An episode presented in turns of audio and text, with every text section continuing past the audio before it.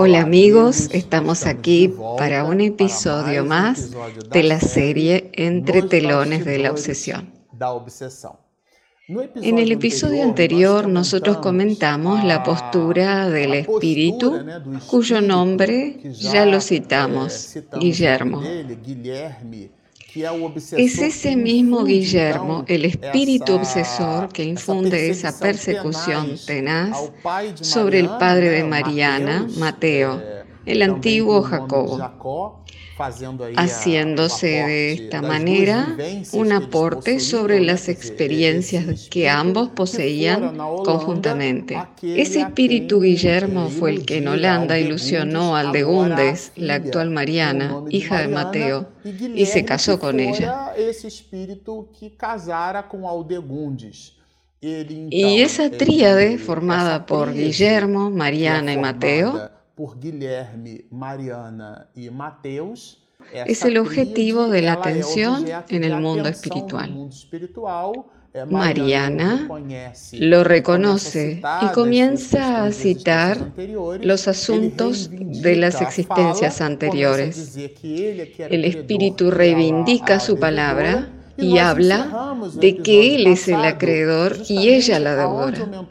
Y nosotros cerramos el episodio anterior justamente en donde el mentor espiritual saturnino hace que Guillermo recuerde sus faltas y realiza más aún, establece una línea de razonamiento alegando que ambos eran víctimas de sí mismos que aquello no se trataba de un crédito y un débito, porque ambos, en relación a la conciencia cósmica, poseían débitos y créditos para consigo mismo y no en relación a otras personas o a otros espíritus.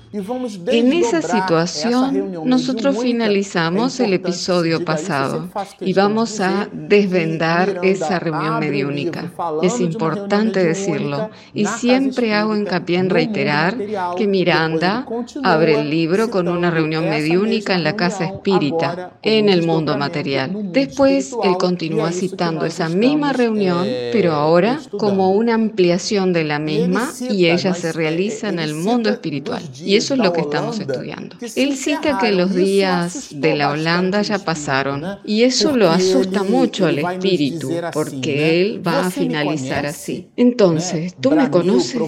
Bramó en sollozos el interlocutor despertando compasión. Tú conoces mi drama. ¿Por qué te refieres a Holanda? ¿Cómo sabes que yo procedo de Harlem? ¿Sabes entonces que esa mujer... Y ahí nuevamente él quiere hablar de esa mujer. Quiere citar a Mariana Aldeún desde aquella época.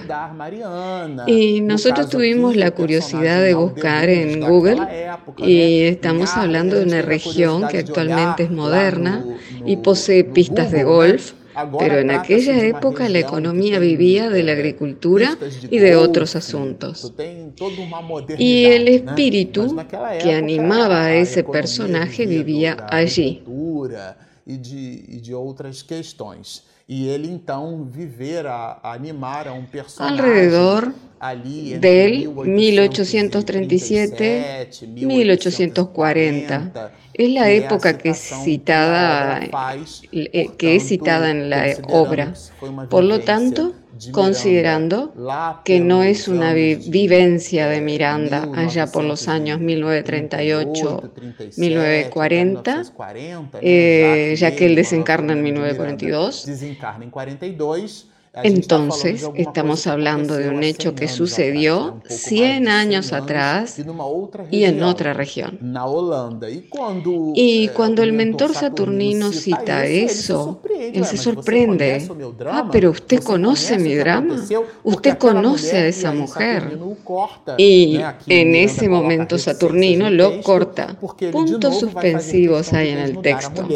Eh, lo coloca Miranda, porque nuevamente él va a querer desnudar a la mujer. Entonces el mentor saturnino dice así, sí, hermano mío, respondió el instructor, yo sé, pero de la misma forma que la ley de Dios está inscrita en la conciencia de cada hombre, nuestros actos están grabados en nuestra mente que no muere. ¿Dónde está escrita la ley de Dios? Pregunta 621 del libro de los Espíritus. Y la respuesta es muy profunda, en la conciencia. Entonces, cuando el individuo comete un homicidio, dejando de lado su grado de instrucción, aquel homicidio queda registrado en los pliegues del alma, en la razón directa de la proporción de su conocimiento. Este es el punto. Por eso conoceréis la verdad y la verdad os hará libres. Si conocemos tu historia y el drama de Aldebundes, a quien ahora deseas destruir, porque él era el espíritu obsesor. Tarea esa que no conseguirás. Aquí habla en forma imperativa, porque el Señor de la vida positivamente ya pronunció Él, basta. Y aquí Él es categórico. Es impresionante cómo el Espíritu logra ser firme y bueno al mismo tiempo. Y nosotros tenemos dificultades con eso.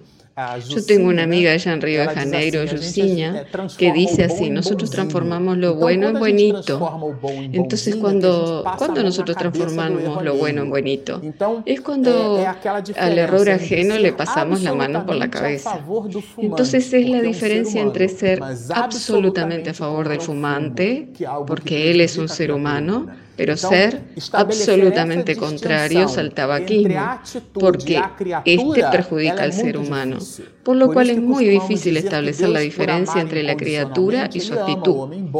Por eso decimos que Dios ama incondicionalmente. Dios ama al hombre bomba, Dios ama a Hitler de la misma manera que nos ama a cada uno de nosotros, sus hijos. Esto es muy complejo para nosotros eh, porque no tenemos condiciones emocionales para digerir eso. Pero siendo Dios el supremo Señor del universo, absoluto, señores, absoluto no es relativo. Él por, eso, por ese mismo motivo ama a cada uno de sus hijos. ¿Qué quiere decir esto? Que Él construye oportunidades de resarcimiento para cada una de sus almas, no importándole a Él el tamaño de la caída, porque lo que importa es la felicidad, ya que en palabras de Juan, Dios es amor. Entonces Saturnino aquí logra ese binomio, ser firme y bueno al mismo tiempo. Y aquí el espíritu habla y realiza una adversativa. Y eso nos muestra que ella está cediendo. Esto es muy interesante. Dice, pero ella me traicionó y me abandonó, gritó. Sabemos eso, respondió el amigo espiritual, pero sabemos también que mientras se preparaba el polder en la zona septentrional de Ámsterdam, y aquí él describe que él había adquirido grandes parcelas de tierra para que su ganado pastara, que él ya poseía plantaciones de tulipanes y todo aquello que era el móvil de su vida, o sea, las cosas materiales. En realidad él se había casado, pero la tenía su mujer, a su esposa, como si fuera un adorno sin valor. No se responsabilizaba por ella, no la cuidaba, lo cual comentamos en episodios anteriores. Entonces ella, por causa de sus debilidades morales, viendo sola sin el cariño que el alma humana necesita tanto, ella falló. Y Miranda, o mejor dicho, Saturnino cita, y Miranda registra. Sintiéndose sola, inexperta y sin fuerzas para la lucha contra las pasiones de la propia naturaleza, no resistió los constantes embestidas de Jacob. Jacob. Es el padre su padre actual, Mateo, terminando por dejarse arrastrar al río de lodo del que la condujo más tarde a la locura. Eso fue así realmente, porque ella cierra su existencia en un manicomio. En realidad, ambos eran víctimas. Si observamos el panorama espiritual, uno de ellos deja la vida en el manicomio y el otro la deja a través del suicidio. Entonces, este Guillermo que se suicidó le cobra a Mariana, quiere que ella, o sea, Aldegundes, rinda cuentas. Porque él cita aquí en un extenso texto, lo cual se los confieso que nos da ganas de leer todo, todo. Pero en el libro, Miranda cita que Guillermo le costó mucho encontrar a Mariana porque ella estaba investida en otro cuerpo de carne, por lo tanto, en otra forma. Pero ese doctor Teofrastus es el que le enseña las técnicas de reconocimiento, le enseña las técnicas de la obsesión para que él hiciera justicia. En realidad, a ese a quien él lo llama doctor no es titulado en nada. El doctor Teofrastus es quien manipula a Para que él logre generar a través de la obsesión una situación que es la que nosotros venimos estudiando en el libro. No me recuerda el nombre de Jacobo van der Koppel, el infame ladrón de mi felicidad. O sea, él, dice, no me traiga a la memoria el ladrón de mi propia felicidad, aquel que robó a mi esposa. Al principio, todo me resultaba irreal, hasta que fui conducido ante el doctor Teofrastus, quien me dio excelentes explicaciones. Aquí él comienza a decir la manera como fue informado. Y nuevamente nos, nos gusta este texto, porque él nos lleva a la siguiente reflexión. El hecho de conocer no significa que tengamos elevación moral. Porque el espíritu conocía las técnicas, pero el hecho de conocerlas no le brindaba la condición real para actuar mejor. Entonces, él ofreció esas explicaciones, informándome que el bandido había regresado al escondrijo del cuerpo, enseñándome Guillermo, no No obstante, ¿cómo podría atormentarlo y vengarme? Lo que vengo haciendo con verdadero fervor, con ahínco, con tenacidad. Él se lo explica a Saturnino y aquí es interesante porque Miranda, como un periodista del mundo espiritual, comienza a mostrarnos la sutileza, el motivo por el cual el libro recibió ese título. Entre telones de la obsesión. Porque cuando nosotros observamos algo muy grave, es como si observáramos un espectáculo. ¿Y cómo está eso más allá del escenario, del proscenio? en los camarines. ¿Cómo son los entretelones detrás de los bastidores?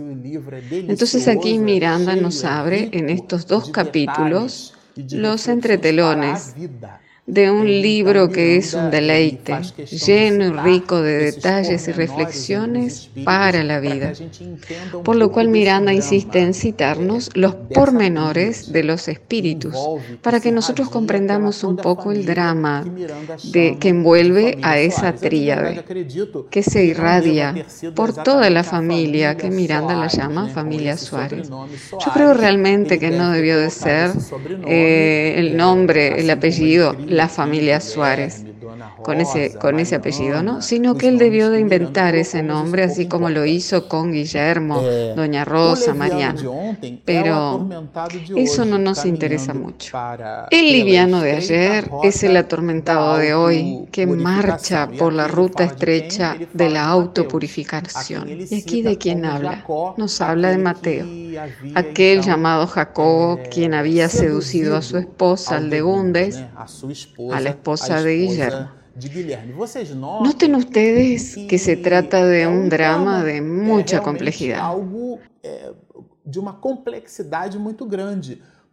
Porque todos ellos poseen relaciones de débito y crédito eh, con la conciencia divina. Por eso el mentor saturnino les recordó aquí no hay deudores y acreedores. Todos nosotros somos víctimas de nosotros mismos. Nosotros interactuamos con las leyes de Dios.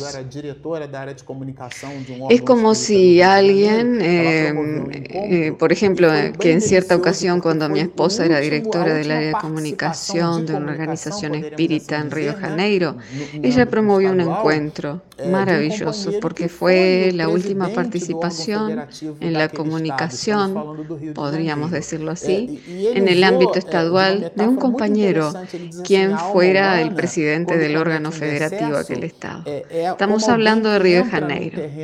Y él usó una metáfora muy interesante que dice así, el alma humana cuando comete un homicidio es como alguien que entra en una calle sin salida y arroja tachuelas. Y después se da cuenta de que es una calle sin salidas y ella necesita regresar. Entonces cuando ella vuelve, ella pisa en las mismas tachuelas que arrojó. Esto es muy interesante porque la siembra es libre, pero la cosecha es obligatoria. Esto quiere decir que en la justicia de las aflicciones nosotros somos los artífices de nuestro futuro. Por lo tanto, nada nos sucede sin haber pasado previamente por los ojos de la justicia y la misericordia de Dios. Si algo nos sucede, algún problema, nosotros generamos para que eso se construya de esa manera. Y Miranda cita eso en la historia romana. Continuemos. A pesar de que no consigue recordar, experimenta Jacobo ¿no? las vibraciones que le son afines. Esto es muy interesante, lo leeré nuevamente. A pesar de que no consigue recordar, experimenta las vibraciones que le son afines, adueñándose de él una versión que lo torna desdichado. Aquí es muy curioso. Son dos almas afines. Significa que poseen afinidad. Sin embargo, tienen también al mismo tiempo un conflicto en el mundo espiritual y por eso se rechazan entre sí. Muchas veces nosotros decidimos que la afinidad es una cierta ligación benéfica. Pero Miranda, que es el periodista del mundo espiritual, aquí nos dice en palabras de Saturnino, quien es el mentor espiritual, esto observen. Eh, experimenta las vibraciones que le son afines. La vibración espiritual tiene un poder de identificación. A pesar de que eh, Mariana no le agrade Mateo, su padre, el antiguo Jacobo de Holanda, ni a Mateo, el padre Mariana, le agrada a ella. La antigua Aldegundes. Ellos no se caen bien. Se percibe que había un problema entre el padre y la hija, y doña Rosa permanecía en medio de aquella situación. Ellos no se caen bien, pero poseen afinidad vibratoria. Esto nos hace pensar cuando nosotros nos identificamos con la falta de alguna persona. Raúl Teixeira lo cita mucho. Cuando una persona comete un homicidio, nosotros nos movilizamos con un halo de contrariedad. O cuando descubrimos que un determinado político robó millones y permanecemos indignados. Y aquella indignación nos inflama. Y subimos, subimos. Cuidado. Debemos reflexionar mucho al respecto, porque existe un poco de nosotros en aquel asunto. La forma en la cual miramos las cosas y las circunstancias siempre hablan un poco de nosotros. Pero aquí el espíritu Guillermo se revela. Pero yo no conseguiré perdonar vociferó, sorprendido el antiguo cobrador. Yo, hoy, todo aquí son sorpresas para mí. Con dificultad tino a comprender lo que ocurre y tengo turbada la razón. ¿Quiénes son ustedes que por segunda vez me atormentan, me molestan? Porque recordemos que él se presentó en la reunión mediúnica allá en la casa espírita, el capítulo primero llamado La familia Suárez, que es como comienza la obra. Aquí se trata de una segunda instancia, por eso le pregunta quiénes son ustedes. Al referirse a la región punitiva donde se encontró, después del suicidio, el atónito interlocutor se transfiguró repentinamente y pareciendo que sufría indescriptibles padecimientos, comenzó a agitarse llorando copiosamente. Espíritu, así como le sucedió a Mariana, Él rescata de los pliegues de su alma aquella vivencia. Por eso la expresión conciencia en paz, ella posee reflexiones mucho más profundas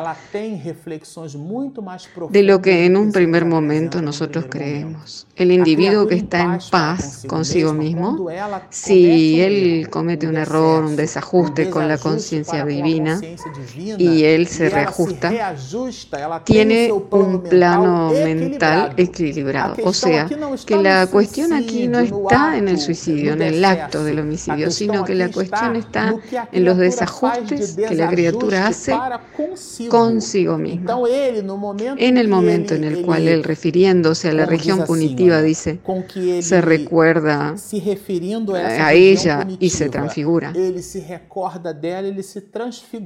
Viéndolo alucinado, reducido a la triste condición de esclavo de sí mismo, no podíamos dejar de pensar, y aquí es Miranda hablando, que todo perseguidor es alguien perseguido por sí mismo y que el vengador es tan solo un espíritu marcado por las evocaciones de su propia delincuencia.